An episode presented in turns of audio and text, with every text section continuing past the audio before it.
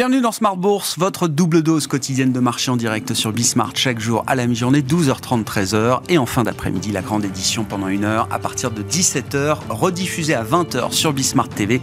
Émission que vous retrouvez chaque jour en replay sur bismart.fr et en podcast sur l'ensemble de vos plateformes. Au sommaire de cette édition ce soir, focus évidemment sur le secteur bancaire. Est-ce que le secteur bancaire est un l'aube d'un nouveau monde, d'un nouveau paradigme entre le deal scellé ce week-end par les autorités suisses pour euh, la reprise de Crédit Suisse par euh, l'UBS et les questions que peuvent euh, soulever peut-être ce deal auprès de certains investisseurs et de l'autre côté de l'Atlantique, le risque d'une contagion peut-être au tissu des banques régionales, du choc déclenché il y a 15 jours maintenant par la chute de la banque de la Silicon Valley avec un, une accélération de la fuite des dépôts qu'on a déjà constaté hein, des banques régionales vers les grandes banques majeures américaines, ouvert des compte monétaire qui rémunère beaucoup mieux que les dépôts euh, bancaires, il y a évidemment un stress euh, sous-jacent et euh, des questions avec notamment des questions concernant demain le coût de financement des banques et la rentabilité des modèles bancaires et des modèles de transformation. Pour la séance du jour, on constatera quand même que cette séance fait office de Soulagement euh, peut-être, après avoir mal commencé, on a vu quand même les indices actions euh, en Europe se redresser, et y compris les indices du secteur bancaire, hein, qui avait démarré euh, la séance en, en, nette baisse. On a vu un comeback spectaculaire pour les valeurs bancaires. Le Stox 600 Bank va terminer dans le vert ce soir, et on a même vu sur le titre UBS, là aussi un renversement total, partant d'une baisse de plus de 15% ce matin à l'ouverture. Le titre UBS va clôturer sans doute dans le vert ce soir sur la partie des obligations euh, bancaires. Il y a un sujet et un doute qui s'est installé sur euh, un segment spécifique du marché, les obligations euh, hybrides convertibles. On a vu un stress fort ce matin à l'ouverture sur cette classe d'actifs spécifiques. Une pression qui s'est détendue au fur et à mesure de la séance. On discutera bien sûr avec nos invités de Planète Marché dans un instant, alors que la semaine ne fait que démarrer et que les banques centrales vont à nouveau entrer en action. Elles s'occupent euh, en ce moment même du risque pour la stabilité financière. On a vu cette action concertée de cinq grandes banques centrales autour de la Réserve fédérale américaine pour assurer une liquidité sans limite en dollars sur une base quotidienne. Nous aurons droit désormais à des décisions de politique monétaire tout au long de la semaine avec euh, la Réserve fédérale américaine qui se réunira à partir de demain pour deux jours et des décisions attendues également du côté de la Banque d'Angleterre jeudi ainsi que de la Banque nationale suisse. Voilà pour le paysage du jour. Le CAC 40 euh, est revenu euh, sur le seuil des 7000 points et même au-delà avec une clôture attendue positive. Les infos clés dans un instant avec Alix Nguyen et puis dans le dernier quart d'heure, le quart d'heure américain qui sera lui aussi consacré euh, au secteur bancaire américain spécifiquement avec le regard de notre correspondant américain Pierre-Yves Dugas sur cette crise des banques régionales aux États-Unis.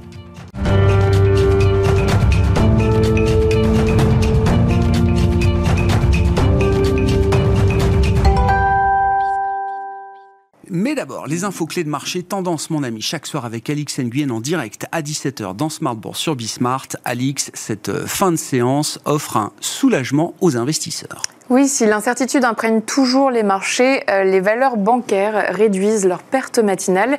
Il y a aussi la progression des valeurs du luxe et puis euh, toujours une forte volatilité sur les marchés, une volatilité entretenue par le rachat de Crédit Suisse par UBS. Pour rappel, UBS a racheté Crédit Suisse pour 3 milliards de francs. Euh, dans le cadre de l'accord, la valeur du portefeuille d'obligations à risque, dite Additional Tier 1 de Crédit Suisse, a été ramenée à zéro, soit une perte de 16 milliards de francs suisses les détenteurs de ces obligations.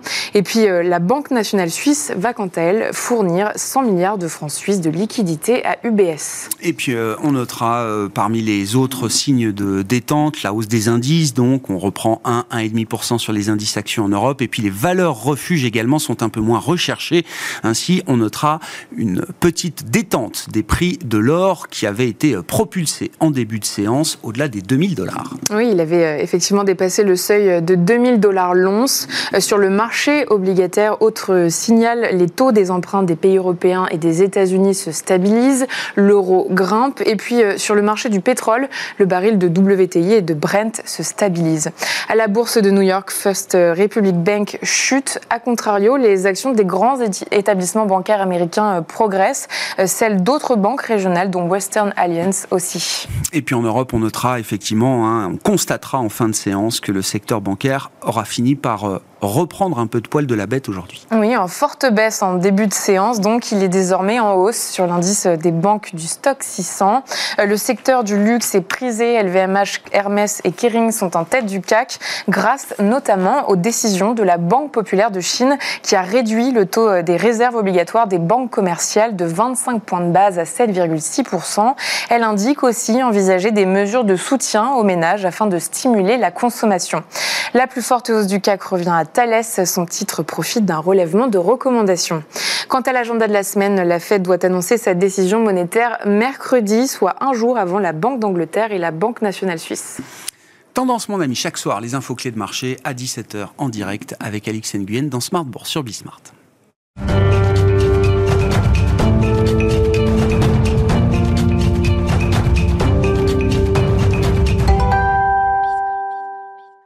Trois invités avec nous chaque soir pour décrypter les mouvements de la planète marché. Gilles Bazissier est avec nous ce soir, le président d'Equity GPS. Bonsoir Gilles. Bonsoir Vincent Genzi nous accompagne également, directeur de la stratégie de marché chez Cholet Dupont Houdard. Bonsoir Vincent. Bonsoir Grégoire. Merci d'être là et merci à Eric Turgeman de nous accompagner également. Bonsoir Eric. Bonsoir Grégoire. Vous êtes co-directeur de la gestion collective d'OFI Invest Asset Management. Eric, je commence euh, avec vous. Il fallait donc euh, casser un risque de contagion. Je parle de l'Europe euh, à ce stade, euh, en sauvant une banque systémique, Crédit Suisse euh, en l'occurrence, qui après des années d'errance en matière de gouvernance souffrait d'une perte de confiance importante de la part de ses clients, avec une fuite des dépôts de ses clients qui euh, s'est accéléré encore euh, en fin d'année dernière et ces euh, dernières semaines, au point que le marché commençait à douter de la capacité de Crédit Suisse à financer sa, sa liquidité quotidienne, ses besoins de financement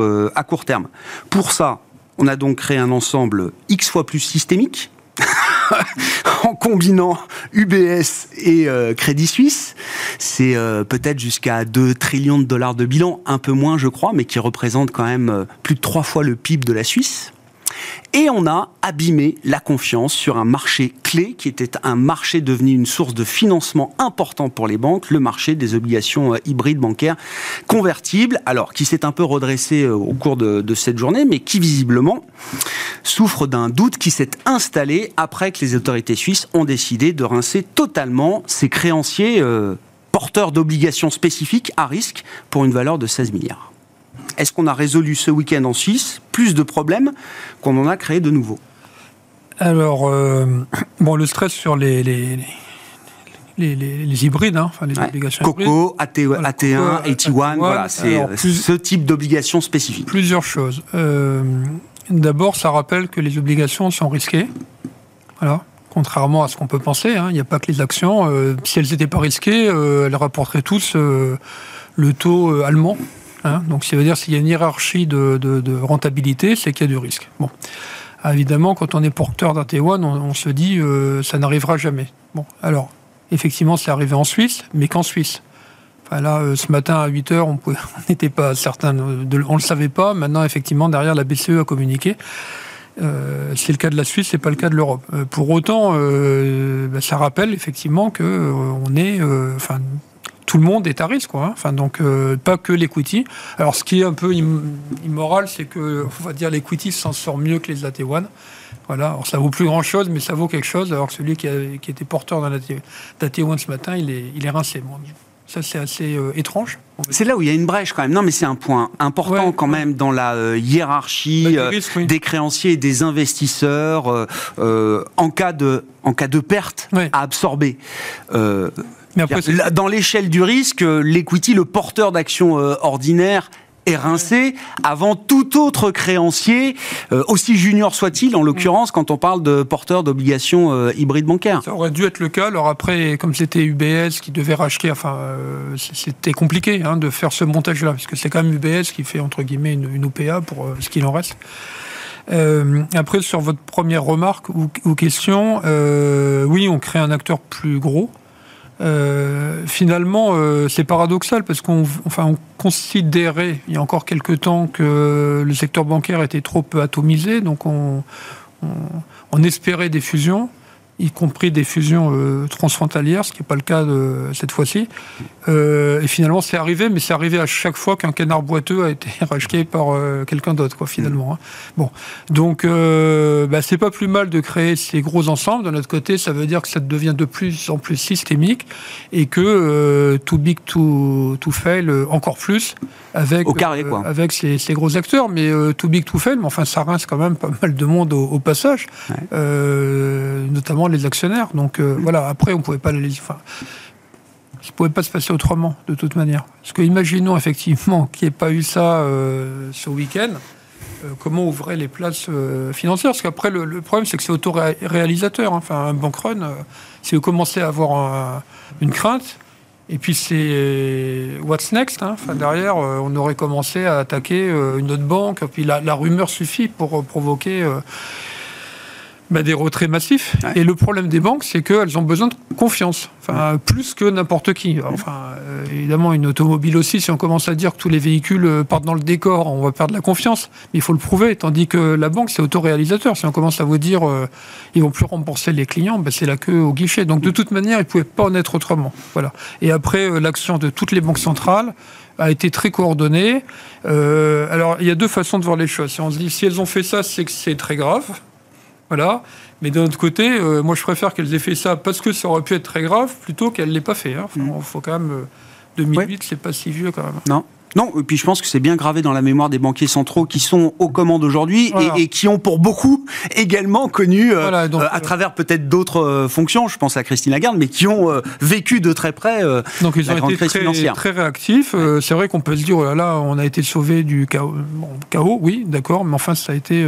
Donc au final, vous êtes, alors encore une fois, hein, à chaque jour suffit sa peine et le monde peut changer très vite en ce moment sur les marchés, mais vous êtes plus rassuré en ce lundi soir 20 mars que vous ne l'étiez peut-être euh, euh, vendredi 17 euh, mars en fin de journée. Oui, je suis moins rassuré qu'il y a six mois, on va dire.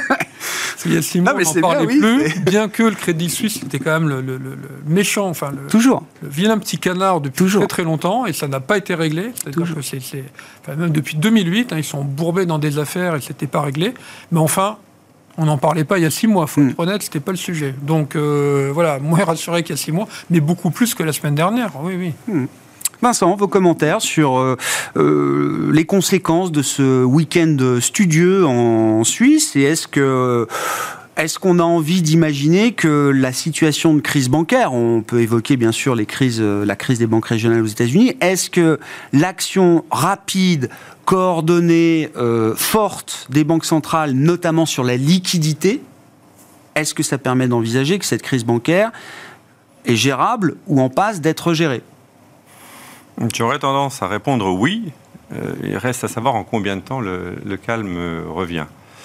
Euh, la différence avec 2008, c'est qu'on avait quand même des subprimes dont la valeur était quand même très, très, très faible. Donc il y avait quand même un problème dans, les bilans bancaires. Là, on est en phase de difficultés de liquidité, de confiance. Hein. Euh, même l'histoire de euh, SVB, elle ne faisait pas des pertes. elle en a constaté quand il y a eu des retraits, mais en termes de rentabilité, elle avait une activité qui se dégradait à cause de la remontée des taux, bien entendu, mais enfin, il y avait une mauvaise gestion de l'actif passif, mm. mais enfin, c'était pas non plus euh, euh, des, grosses bêtises ou des manœuvres frauduleuses. Ils n'avaient pas un actif pourri au bilan dont on, s'est aperçu que la valeur valait zéro. Mm. Les subprimes, là, on parle quand même d'obligations du Trésor américain. Je, sais que la valeur des obligations du Trésor américain a un peu baissé, mais ça vaut pas zéro quand même. Voilà, il fallait laisser du temps. Bon. Mais bon, euh, sur les marchés et, dans le système bancaire, euh, il est difficile de s'accorder beaucoup de temps quand on commence à avoir des épargnants ou des déposants euh, institutionnels qui, retirent des fonds.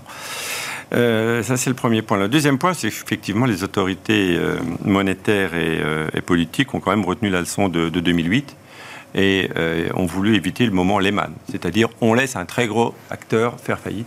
On, savait que ça ne devrait pas se reproduire, mais avec le Crédit 6, on était repassé sur l'Europe et ça devenait un peu inquiétant.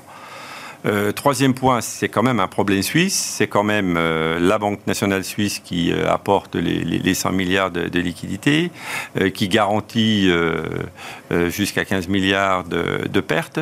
Donc ça ne pouvait être qu'un acteur suisse qui rachète. Et là, bah, il a fallu négocier. Donc, euh, vous avez vu qu'il y avait une première offre à 2 milliards, et puis UBS a accepté de monter à. 1 ah, milliard au début. un milliard oui, Un, euro, un franc suisse symbolique, quoi. Pourquoi pas Alors, les termes, ça fixe quand même, c'est un échange d'actions. Hein. Moi, j'ai compris que c'était une action UBS pour 22,48 actions Crédit Suisse.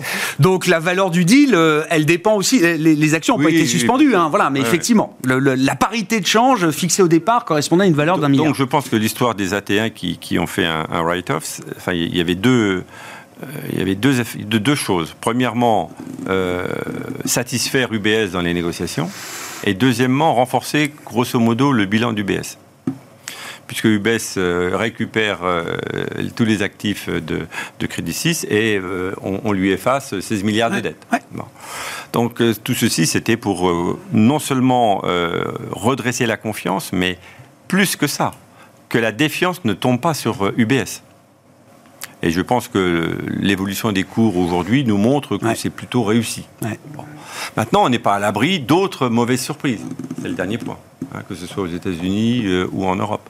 Mais c'est vrai que euh, euh, ce matin, moi j'ai eu un petit peu peur, euh, euh, exactement pour ce que tu disais tout à l'heure, c'est-à-dire, ou, vous, pardon, que quand, on fait un tel plan de sauvetage, oh là là, c'est que c'est grave, et donc on nous cache quelque chose. Donc la réaction baissière des marchés ne m'a pas vraiment surpris. Mm. J'ai bien vu qu'hier les futurs étaient mieux orientés, mais compte tenu de tout, de tout le news flow, je me suis dit, hum, si ça se trouve, demain ça va pas être si rigolo que ça. Mm, mm. Heureusement, la BCE est intervenue et a bien spécifié qu'il y avait une pratique suivante c'est une chose. Maintenant, la politique monétaire et le système bancaire européen et de la zone euro, c'est différent. Ce n'est pas la Suisse qui fixe les règles de régulation bancaire en Europe. Voilà ce qu'a déclaré cet après-midi Christine Lagarde devant les députés euh, européens. La BCE, les autorités de supervision et de régulation bancaire, vient communiquer commun euh, ce matin, ont indiqué et confirmé la seniorité des obligations hybrides convertibles AT1 par rapport aux détenteurs d'actions ordinaires dans le modèle de résolution bancaire tel qu'il a été conçu en Europe post-Lehman.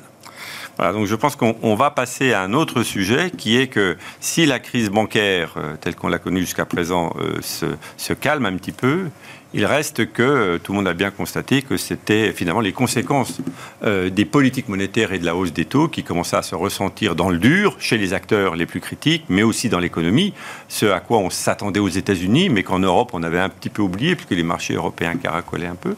Donc là, je crois qu'on va passer maintenant dans une deuxième phase qui va être bon. Quelles sont les conséquences économiques? Est-ce que la récession qui était repoussée va arriver plus rapidement? Est-ce qu'elle sera plus dure ou non? Est-ce que les, banques centrales vont effectivement commencer à changer leur discours? On verra. Euh, la BCE ne l'a pas fait. On verra si euh, la Fed commence à entrouvrir un peu la porte. Moi, je pense qu'elle devrait monter ses taux, mais euh, la stabilité financière est quand même quelque chose de très important aussi pour la Fed. Donc, elle va probablement rajouter une petite phrase dans ses communiqués disant que, bien entendu, on va continuer à monitorer la situation financière pour que tout continue à fonctionner correctement. On, parlera bien sûr hein, du dilemme des banques centrales qui s'est sans doute encore un peu plus euh, complexifié avec l'idée qu'il y a quand même chez les banquiers centraux, et c'est la base du job, un principe de séparation entre la politique euh, monétaire qui gère la stabilité des prix, en l'occurrence la lutte contre l'inflation aujourd'hui, et la politique de stabilité financière qui peut adresser indépendamment des questions euh, de risque de liquidité bancaire en l'occurrence. Vos commentaires sur cette situation bancaire, Gilles, après ce week-end suisse? Oui, En attendant le prochain week-end, je ne sais pas. oui, dans, dans, ce cas-là, j'aime bien prendre quelques pas de recul et puis euh, considérer l'événement à la lumière euh, de, à la lumière du, du, backdrop euh, global et de, de, l'histoire un peu plus large. L'histoire un peu plus large, c'est en effet des politiques monétaires qui, de très accommodantes pendant la période de Covid, deviennent moins accommodante et peut-être même euh, récessionniste en termes de, en termes d'effets, avec bien sûr la hausse des taux courts, mais également quand même des taux longs qui se sont tendus de façon très substantielle également. Donc l'ensemble de la courbe des taux est montée et en plus elle s'est inversée ce qui est quand même pas, pas extraordinaire et assez classique dans le cycle en fait hein, de, de, après, des cycles de, d'endettement et de crédit facile et d'argent gratuit euh, arrivent des cycles, d'autres phases de cycle et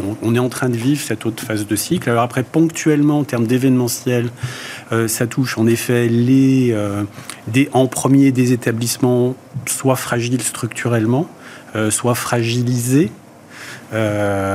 soit peut-être dans, certains cas aussi pas, géré de façon optimale, ou géré de façon peut-être trop risquée par le management en place, management en place qui doit des comptes acquis aux actionnaires, et ce que j'observe dans cette, dans cette phase de, hmm. de, désendettement et de difficulté quand on enlève le bol de sangria, euh, pour reprendre une vieille, une vieille expression euh, de, politique monétaire ultra accommodante comme on a connu, quand, quand l'argent redevient non gratuit et quand il y a une réalité des, des, choses qui s'imposent, et ce qui est sain hein, en termes d'allocation d'actifs, euh, ce qui est sain à moyen terme pour l'activité économique, eh bien, euh, dans, dans, ces cas-là, euh, ce que j'observe maintenant, c'est que euh, les pompiers, ceux qui sont en charge de vérifier qu'il ne reste principalement que des adultes dans la salle mmh. et qu'on évite de paniquer, eh bien là, quand même, par rapport à avant,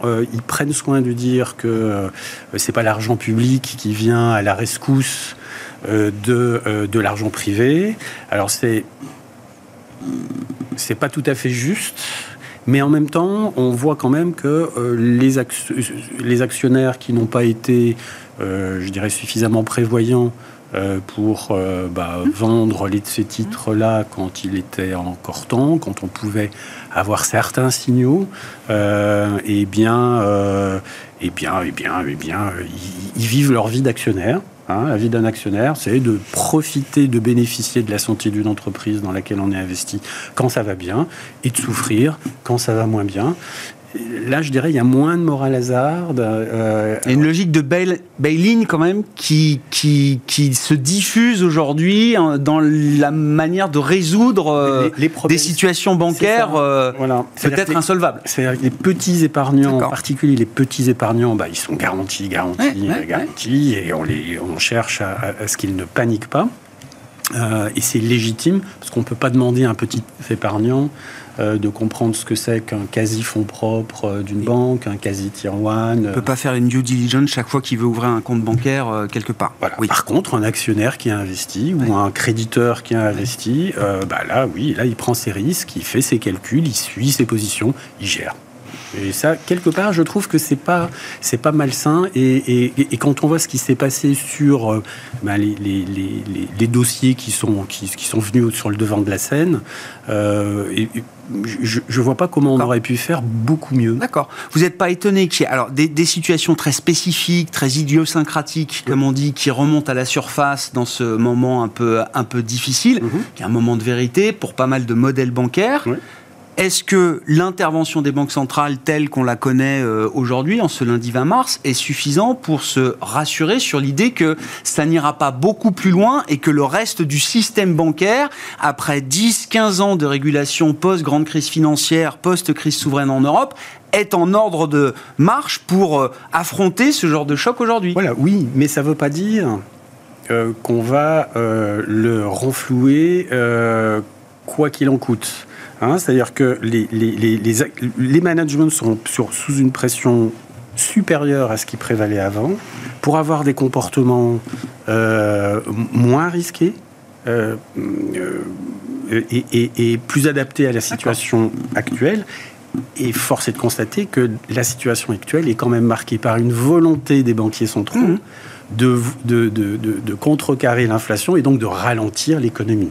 Et ça, les banques sont quand même aux premières loges en termes de euh, sur leur compte de résultats, du ralentissement de l'activité économique.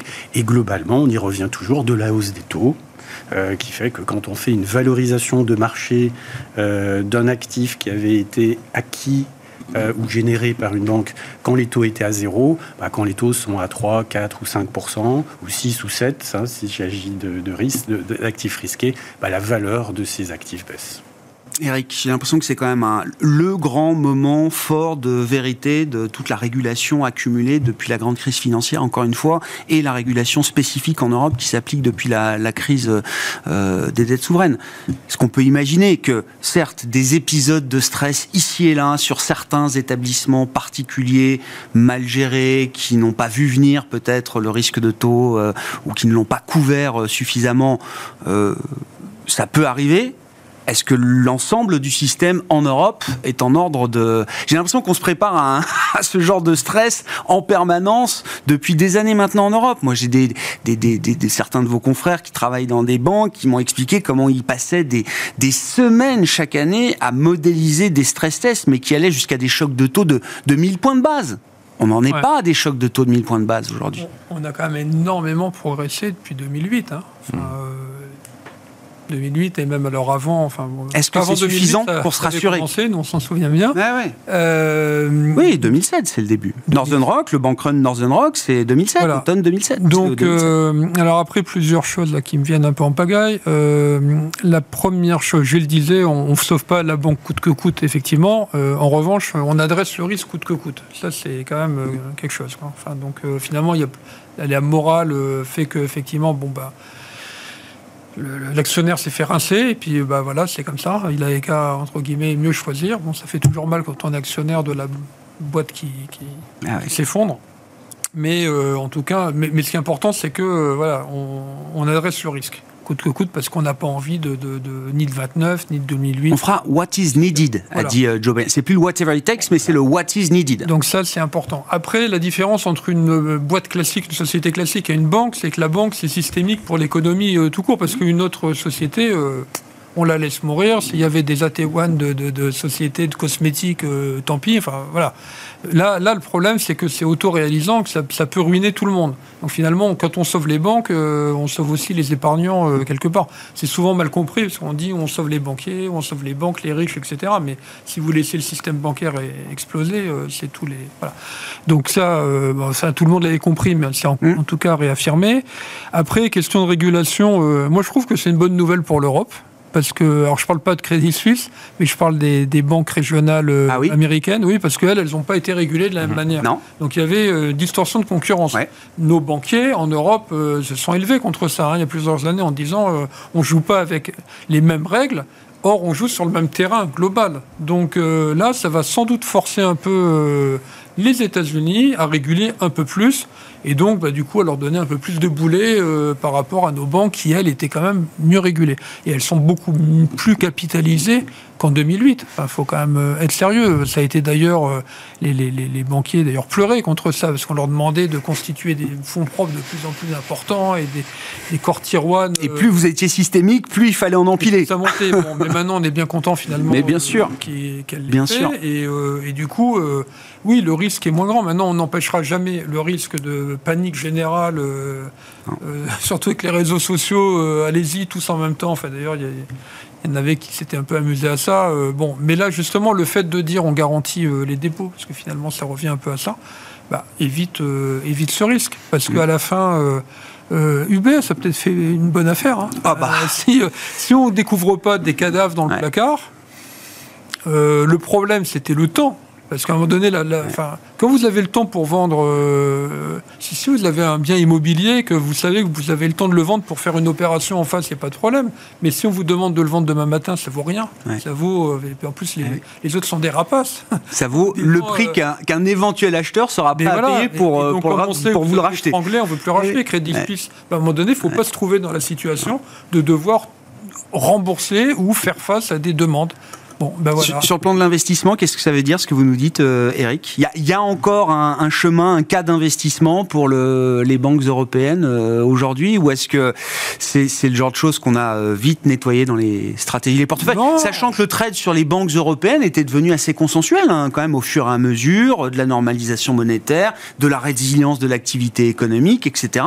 Ouais. De plus en plus d'investisseurs étaient attirés par ce, ce secteur-là. Si vous pensez que la. Enfin, de, de, de cas de figure? Si vous pensez que la banque va disparaître un jour, si vous dites de toute façon Crédit Suisse, euh, demain ça sera la BNP, après-demain ça sera Santander, etc. Oui. Bon là, faut pas en avoir. Épargnez-vous le secteur, oui. Bon, là, il ne faut pas en avoir, mais il ne faut même pas se poser la question. Ouais. C'est comme les exclusions euh, des, des, des armes, etc. Ouais. bon, vous n'en avez pas, et puis euh, vous n'en avez plus jamais. Mais c'est l'automobile aussi à un moment donné. Hein, quand on disait ça, le thermique est mort, il n'y aura plus que Tesla. bon, voilà. Et pourquoi pas? Maintenant, si vous pensez que certaines ne vont pas faire Crédit Suisse, bon, il y a des banques, alors surtout cet après-midi, on était monté presque à 10% de rendement euh, sur, les, les, sur les banques françaises Sur, sur ouais. les banques françaises. Eh ben oui, bon. oui. Si vous considérez qu'elles ne vont pas disparaître, euh, certes, elles auront des à-coups, mais que grosso modo, euh, elles vont payer les dividendes, ben, en 10 ans, vous êtes remboursé. Enfin, oui, donc, euh, mmh. non, voilà. Alors, on va dire, mais le rendement, ça ne veut rien dire. Ils peuvent sauter les coupons, peut-être, mais n'empêche. Mais ça reste pour vous dans l'univers d'investissement d'un investisseur européen. Bah oui, mais il faut les choisir. Oui, non, mais je. je... Non, oui, oui, oui, il faut oui, les choisir. Oui, oui parce que, enfin, moi, je veux bien qu'on sorte de, de, tout, hein, mais, enfin, s'il y a des sociétés qui peuvent ouais. rapidement reprendre 30%, c'est bien dans le secteur bancaire. Hein. Enfin, donc, euh, donc attention. Alors pas toutes, mais sortir complètement, euh, bon, bah c'est non, je, je, je, pense pas. Et elles sont régulées beaucoup plus que euh, par le passé. Hmm. Voilà. Donc non, non, je ne sortirai pas massivement. Ouais, ouais, j'entends. Bon, mais le secteur s'est repris encore une fois euh, aujourd'hui euh, en Europe. Qu'est-ce que cette situation implique pour les banques centrales? Alors, on a eu euh, la décision la semaine dernière de la Banque Centrale Européenne qui euh, souffrait d'un calendrier euh, un peu malheureux, on va dire, dans cette crise. Elle devait s'exprimer alors que les, la situation n'était pas stabilisée, Crédit Suisse n'était pas résolu. Et la Banque Centrale Américaine, elle, va s'exprimer cette semaine du point de vue de la Fed.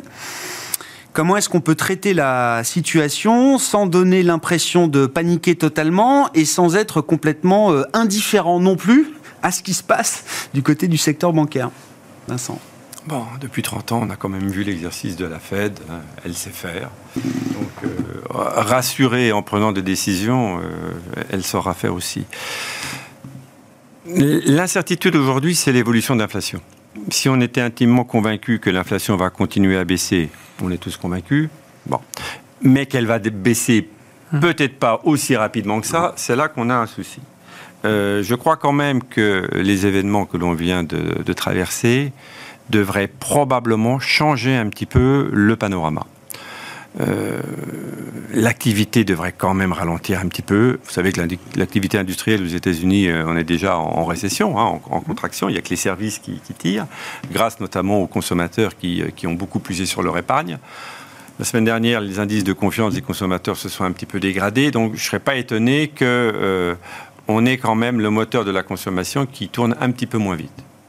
Derrière, le pricing power d'un certain nombre d'entreprises va être quand même plus compliqué. Donc je suis quand même, j'aurais plutôt tendance à penser que tout ce qui se passe euh, ça, ça, fait partie du même scénario. On veut ouais. ralentir l'économie, donc oui. il y aura des petits chocs.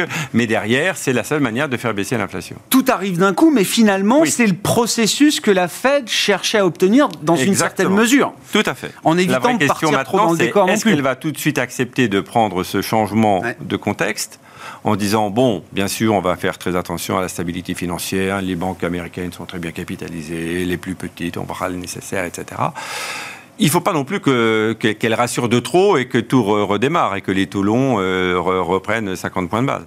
Donc je pense qu'elle va être euh, modérée, consensuelle, explicative, comme elle sait l'être. Euh, et après, je pense qu'il faut laisser encore un petit peu de temps. Pour voir si l'inflation. Avant de baisser les taux. Oui. Alors, elle peut très bien dire, voilà, le contexte évoluant, il est possible qu'on soit amené à baisser les taux plus rapidement, mais pour l'instant, on n'a pas encore tous les éléments, euh, on reste data dependent. Mais bien sûr, on est là, on, on sera vigilant. Je pense que ça, ça peut euh, contribuer à ramener aussi la confiance sur le fait que la Fed veut pas forcément avoir une récession majeure, mais qu'elle veut simplement piloter l'inflation. Après, il faut que la mécanique économique réagisse au Ah changement et qu'effectivement, euh, honnêtement, les entreprises qui ont plutôt poussé le curseur un petit peu loin sur le plan de la, de la hausse des prix euh, commencent à être aussi un petit peu plus On peut imaginer que les événements euh, bancaires, notamment qu'on vit en ce moment aux États-Unis, euh, avec l'influence que ça peut avoir sur la confiance, euh, comment dire, agissent très rapidement en matière de, de resserrement des euh, conditions financières, des conditions de crédit, ou est-ce qu'il peut y avoir là à nouveau une forme d'inertie, une forme de délai avec en face des entreprises et des ménages qui euh, ont des situations bilancielles quand même euh, assez solides, qui sont Oui, peut-être moins sûr. sensibles au canal du, du crédit euh, distribué par la banque. Les conditions financières s'étaient déjà durcies. hein. Euh, les, les enveloppes de crédit étaient également plus difficiles à obtenir. hein. On l'a vu aussi en Europe, Ouais. bien entendu. Oui, c'était déjà en cours. Donc Ouais, ouais. c'était en cours. Mais euh, comment dire, les, les marchés et les investisseurs étaient portés un peu par cette tendance euh, où euh, cette récession qui devait à un moment donné arriver était repoussée. Hein. Il ne vous a pas échappé que ces non. 3-4 derniers mois, toutes les perspectives, toutes les prévisions de croissance ont été plutôt revues à la hausse aux États-Unis ou en Europe. Donc à un moment donné, on se dit tiens, ben, on joue le soft landing ou le no landing. Non, ben, on va revenir au schéma classique, hausse des taux, ralentissement économique, baisse des taux. Voilà. Oui, un playbook finalement qui est assez traditionnel. Voilà. de- mais il faut pas éviter, il faut éviter les explosions. Donc euh, la stabilité financière est importante. Bon, Gilles, vos- votre analyse, jusqu'où la Fed doit paniquer euh, à ce stade? C'est Une banque centrale qui panique, pour un investisseur, c'est généralement un signal d'achat. Jusqu'où il faut que les banques centrales euh, paniquent, la Fed cette semaine notamment, face au risque pour la stabilité Alors, financière? Moi, je pense qu'elles ne vont pas paniquer. La BCE n'a pas paniqué, elle restait quand même assez ferme. Avec 50 bips de, de hausse, euh, c'était quand même assez, assez fort. Euh, il, il me semble qu'il serait déraisonnable que la Fed fasse euh, autre chose que ce qui a été préannoncé entre guillemets, hein, c'est-à-dire une, une petite hausse. Euh, mais par contre, tout ça, c'est du, c'est de la gestion rétroviseur. Oui, je comprends. part. C'est a- engagements du passé, quoi. Voilà. Et ça, par contre, qui est donc il est important là en la matière à pas trop disrupter les attentes. hein, et, et- Mais ça veut dire qu'on est encore et- à un à stade où la situation est gérable au point qu'on puisse délivrer Ah. ce sur quoi on s'est engagé. Ah, ça, c'est pas sûr. Ah. Parce que c'est c'est quand même. Si, si la science économique et la science des banquiers centraux étaient une science exacte, ça se saurait et ce serait parfaitement pilotable, sans erreur de, de politique, euh, sans à-coups excessifs. Et là, il faut dire qu'on est en train de. On a vécu des séquences d'à-coups quand même assez extrêmes depuis, depuis au moins le Covid, si ce n'est avant. Euh, et, donc, bien sûr, hein, il faut quand même toujours euh, euh, raison garder. Mais quelque part, je, moi, je pense qu'il y a une lecture euh, favorable à ce qui vient de se passer. Parce que si, on accepte le fait que les conditions de financement vont se retrouver durcies par tout ce qui se passe, euh, et sans doute par, euh, par des managements de banques qui vont devenir, euh, s'ils ne l'étaient pas déjà, Plus discipliné tout petit peu plus conventionnel et, et, et risk averse. Hein, euh, eh bien, le, ça veut dire que ça, le scénario de début de récession, c'est peut-être avancé Ouais. dans le temps. Et or, les marchés actions, qu'est-ce qu'ils font? Ils anticipent. Hein, un marché action, c'est vraiment c'est la nature des marchés actions. Et, ce que je dirais, c'est que le- le- la problématique, c'était presque le no landing. Hein, quand est-ce que cette situation chimère. Mi-chèvre, mi-chou euh, va, va, se ré- va, va se terminer et quand est-ce qu'on va pouvoir revenir à des conditions, euh, à des conditions de politique monétaire euh, moins, euh, moins contraignantes et à un cycle, à un nouveau cycle de baisse des taux court. Euh, eh ben, je dirais que là, toutes choses étant égales par ailleurs, je pense que les anticipations de début de récession aux États-Unis sont avancées dans le temps. Et donc, légitimement, Ouais, les anticipations peut-être de renversement, hein, de, de pivot Ah euh, de la politique monétaire, si tout ça se matérialise, eh ben, peut-être qu'elles sont plus denses maintenant. L'histoire s'est un peu accélérée d'une certaine Oui, manière. et, on le, et, et- et du coup, euh, pour les investisseurs qui sont capables de regarder au-delà de la vallée, et un investissement action, c'est un investissement à long terme. Hein, et c'est comme ça qu'on qu'on gagne de l'argent beaucoup sur les marchés actions. Euh, c'est d'a- c'est d'avoir une vision très, très, le plus long terme possible. Et, euh, les sages, ceux dont les mains ne tremblent pas et qui, euh, et qui prennent l'horizon long en termes de, en, termes en termes de, typologie de gestion, eh ben, ce sont des gens qui anticipent. Et donc là, euh, moi, je trouve qu'il euh, y a peut-être moins de raisons de vendre maintenant qu'il y en avait il y a, quelques, quelques courtes semaines. Et en tout cas, dans nos ratings, hein, les ratings equity GPS, se sont sensiblement améliorés pour les pays développés. Hein, on avait entre 1 et 3,5 euh, sur les grandes places euh, des pays développés, sur 10. Euh, il y a à peu près deux semaines. Et maintenant, on est revenu à 4 ou 5 sur 10, c'est-à-dire... C'est quoi Motivé par les anticipations de baisse de taux Alors, motivé par d'abord la réalité de la baisse des taux longs, c'est-à-dire que la baisse des taux longs et le fait que le marché price une peu, un ralentissement économique peut-être un peu plus marqués, et puis par la baisse des cours par la baisse des cours. Toutes choses étant égales par ailleurs, on a tendance à l'oublier. Un, investissement, euh, un taux de rendement d'un investissement commence par votre prix d'acquisition. Plus il est bas, plus vous avez des chances d'avoir une, rentabilité satisfaisante de votre investissement. Eric, Eric Turgeman, quel, euh, à quel type de schéma de marché là on réfléchit euh depuis la situation euh, du moment et qu'est-ce que ça implique effectivement en matière d'investissement? Qu'est-ce qu'on a regardé précisément dans les portefeuilles? Qu'est-ce qu'on a décidé de garder? Qu'est-ce qu'on a peut-être coupé? Sur les actions ou globalement? Global. surtout. Alors, euh, déjà rapidement, quand on regarde les, cours, les anticipations sur les taux courts, finalement, on est revenu à ce qu'on attendait il y a trois mois, simplement qu'entre-temps, on s'était dit, parce que finalement, il y a trois mois, on disait le pic, ça sera en mars. Et puis après, euh, ça va décliner. Et puis il y a 3-4 semaines, il y a eu un gros coup de. Le pic, ça sera peut-être pas forcément en mars, puis ça va pas décliner. Il y a eu ce changement. Et puis maintenant, on revient avec ce qui s'est passé sur le pic, en gros, sur mars.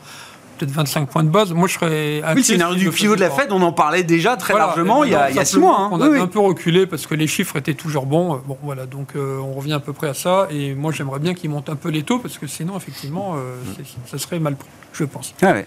Euh, après, ce qu'on pense quand même, c'est que les taux longs, ça a été un peu vite en besogne quand même. On a reflué, enfin, à notre avis. la baisse des taux longs. Oui, la baisse des taux longs, un peu trop vite. Le 10 ans allemand était sous les 2% euh, dans le début d'après-midi, hein, quand même.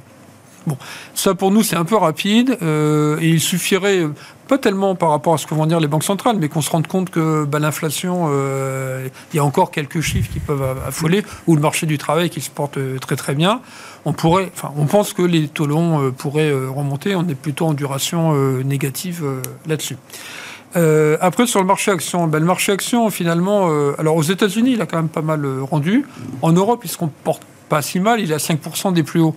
Mais finalement, pourquoi? Et par rapport à ce que disait Gilles sur ces indicateurs, certes, la croissance va ralentir, mais on ne le voit pas encore sur la révision de bénéfices. On n'a rien révisé du tout en baisse. Hein. On est même encore plus haut que les mois précédents.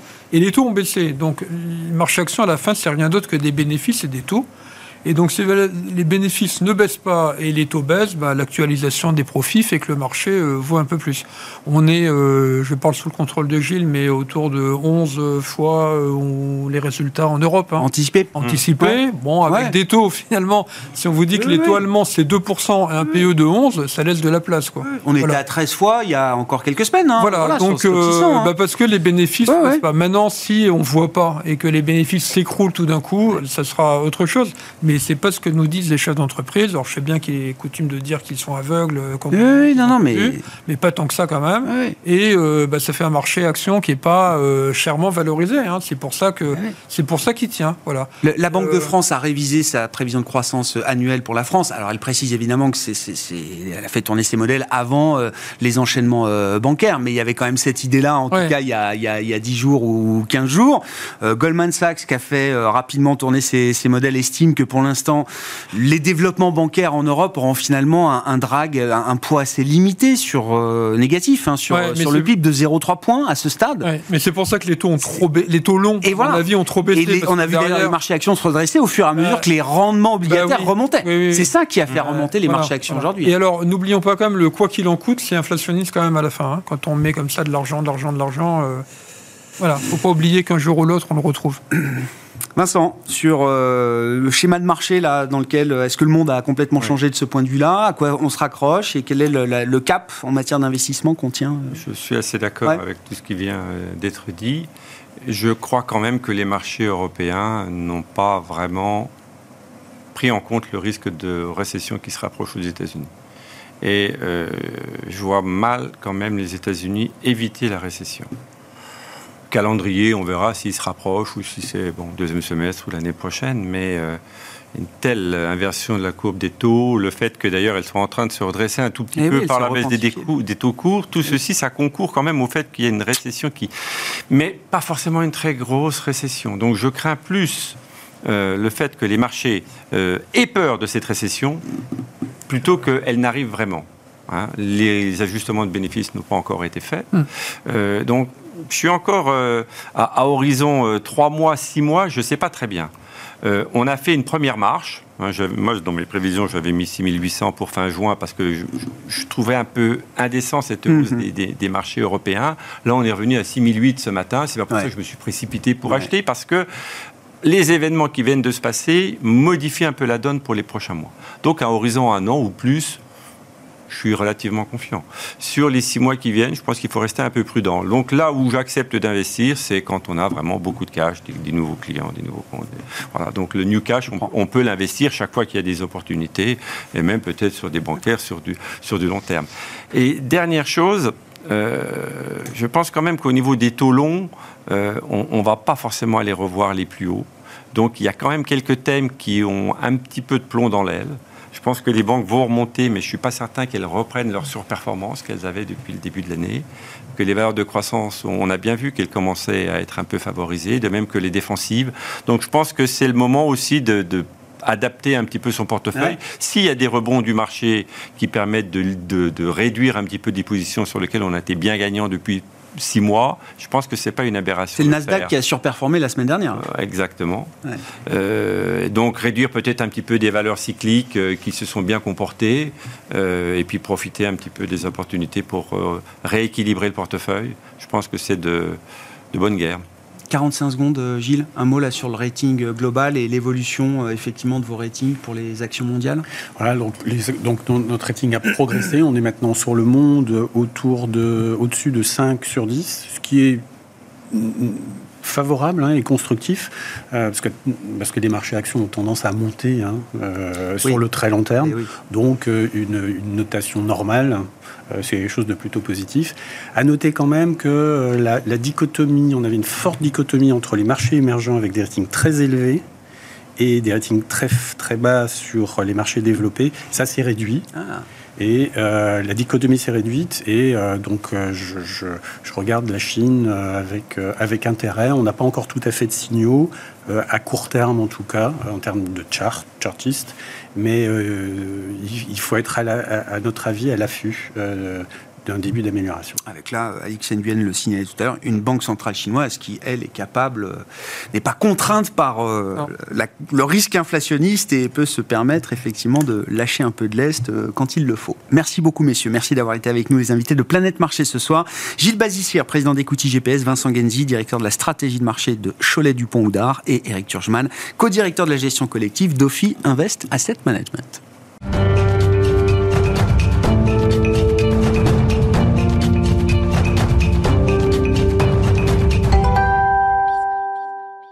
Le dernier quart d'heure de Smart Bourse, chaque lundi à 17h45 en direct, c'est le quart d'heure américain avec euh, la vision de notre correspondant américain Pierre-Yves Dugas qu'on retrouve en visioconférence avec nous. Bonjour et bienvenue euh, Pierre-Yves. Ravi de vous retrouver pour ce quart d'heure euh, chaque semaine consacré au décryptage de l'actualité économique, politique et financière américaine avec votre regard sur la situation de la crise des banques régionales américaines telle qu'on la, telle qu'on la caractérise euh, aujourd'hui. Euh, Pierre-Yves, je vous laisse commenter la situation. Ma question étant, est-ce qu'on est dans une situation, en tenant compte évidemment des interventions des euh, banques centrales, ce week-end encore, mais depuis une dizaine de jours maintenant, sur la question de la liquidité bancaire, est-ce qu'on est encore dans une situation gérable? En passe d'être géré ou est-ce qu'on est encore dans une situation où tout peut déraper jusqu'à nous amener à des événements qui euh, rappelleraient une euh, crise financière qu'on a tous connue il y a 15 euh, ans maintenant. Grégoire, je pense, je pense que nous, ne sommes, nous sommes en 2023, nous ne sommes pas en 2008. Je pense que Silvergate, Silicon Valley Bank, et Signature Bank, qui sont les trois banques qui ont fait faillite, ne sont pas euh, Bear Stearns, Lehman Brothers et Merrill Lynch. Euh, cela dit, ça peut dégénérer.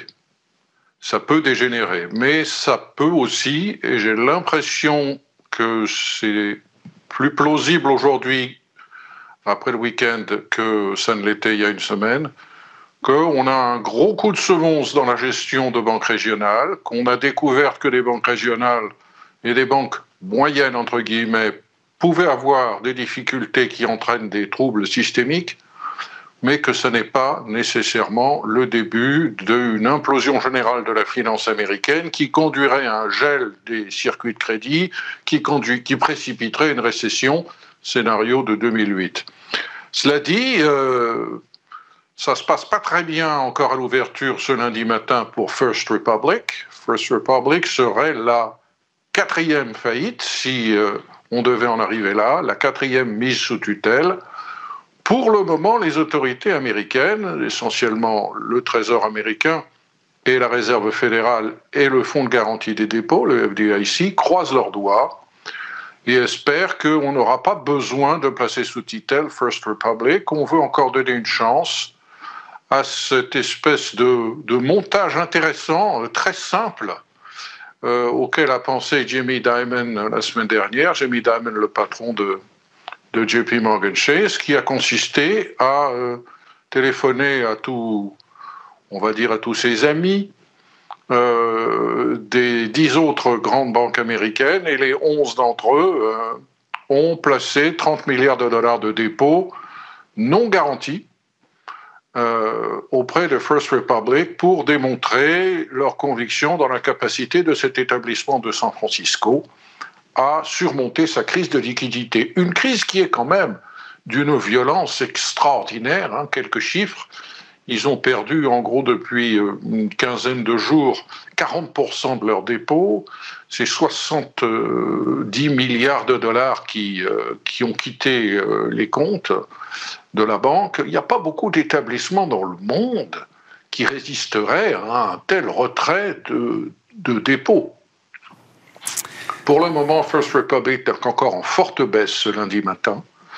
Euh, on peut espérer que euh, les choses se, rétablissent.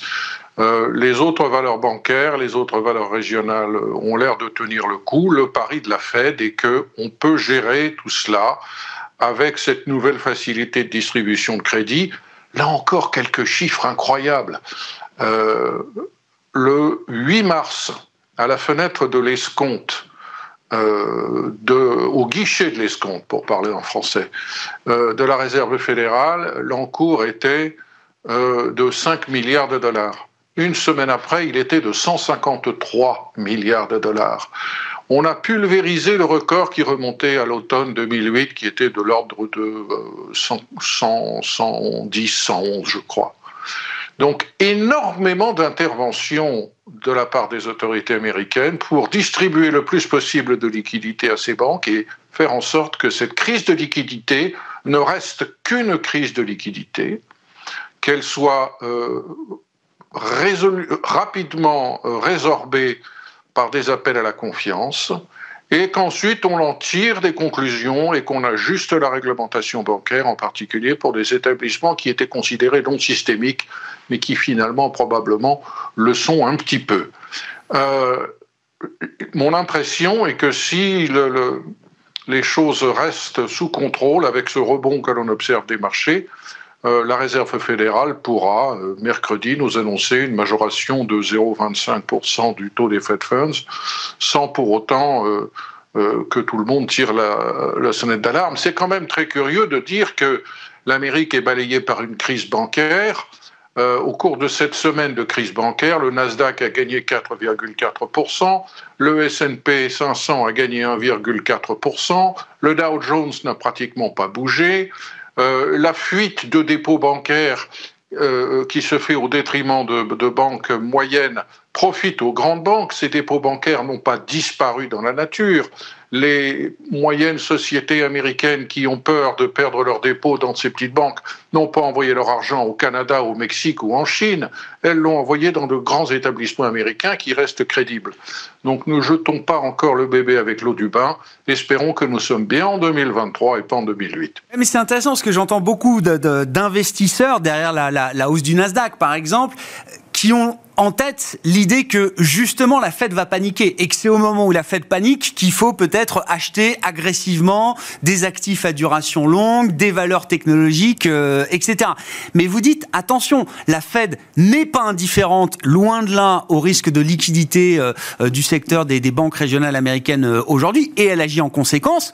Pour autant, elle n'a pas de raison encore suffisante ou d'évidence encore suffisante pour complètement capituler face euh, euh, à l'objectif de lutte contre l'inflation qui euh, écrase tout depuis plus de 12 mois maintenant. L'avantage, c'est qu'on n'était plus très loin du taux terminal, sans doute, de la Réserve fédérale américaine, mais de là à se dire que des baisses de taux interviendront très rapidement, c'est un monde qui n'est pas encore certain de ce point de vue-là, si je vous comprends, Pierre-Yves.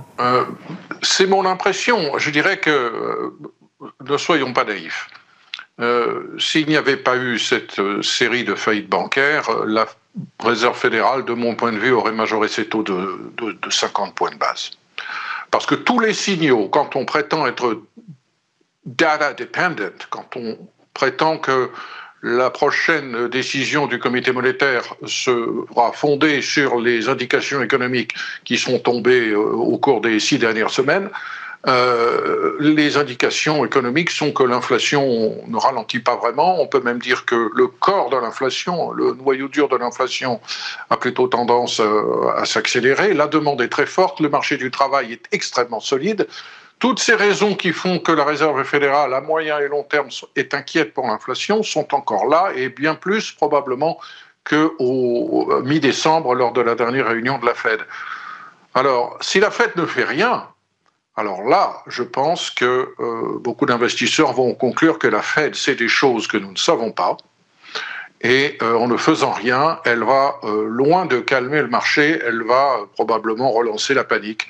Un, un compromis autour de 0,25 sur le thème où il va bien falloir communiquer, sur le thème qui va consister à dire oui, nous allons renchérir le coût du crédit à court terme, oui, nous allons continuer le resserrement de la politique monétaire parce qu'il faut intervenir pour euh, maîtriser maîtriser l'inflation. On a une rapide coupure. Euh, Pierre, vous en étiez à oui, nous allons remonter le coût, le loyer de l'argent parce qu'il nous faut maîtriser euh, l'inflation. Oui, nous allons le faire pour contrôler la demande, mais, mais cela ne nous empêche pas de continuer d'ouvrir au maximum le robinet de liquidité en dollars pour toute institution dans le monde qui a quelque chose à nous proposer par le biais de sa banque centrale. Et euh, la liquidité du marché euh, ne, ne, sera pas un problème. Aucune banque ne fermera si elle dispose d'actifs et de gages de bonne qualité. N'oublions pas que cette nouvelle facilité qui a été ouverte et dont à peu près 12 milliards de dollars ont déjà été tirés à ce titre-là, euh, permet à une banque qui a accumulé par imprudence beaucoup trop d'obligations à moyen et long terme à un moment où les taux étaient très très bas et qui maintenant se retrouve face à une perte de capital, peut présenter en gage à la Réserve fédérale ses obligations à leur valeur faciale sans reconnaître la moindre décote.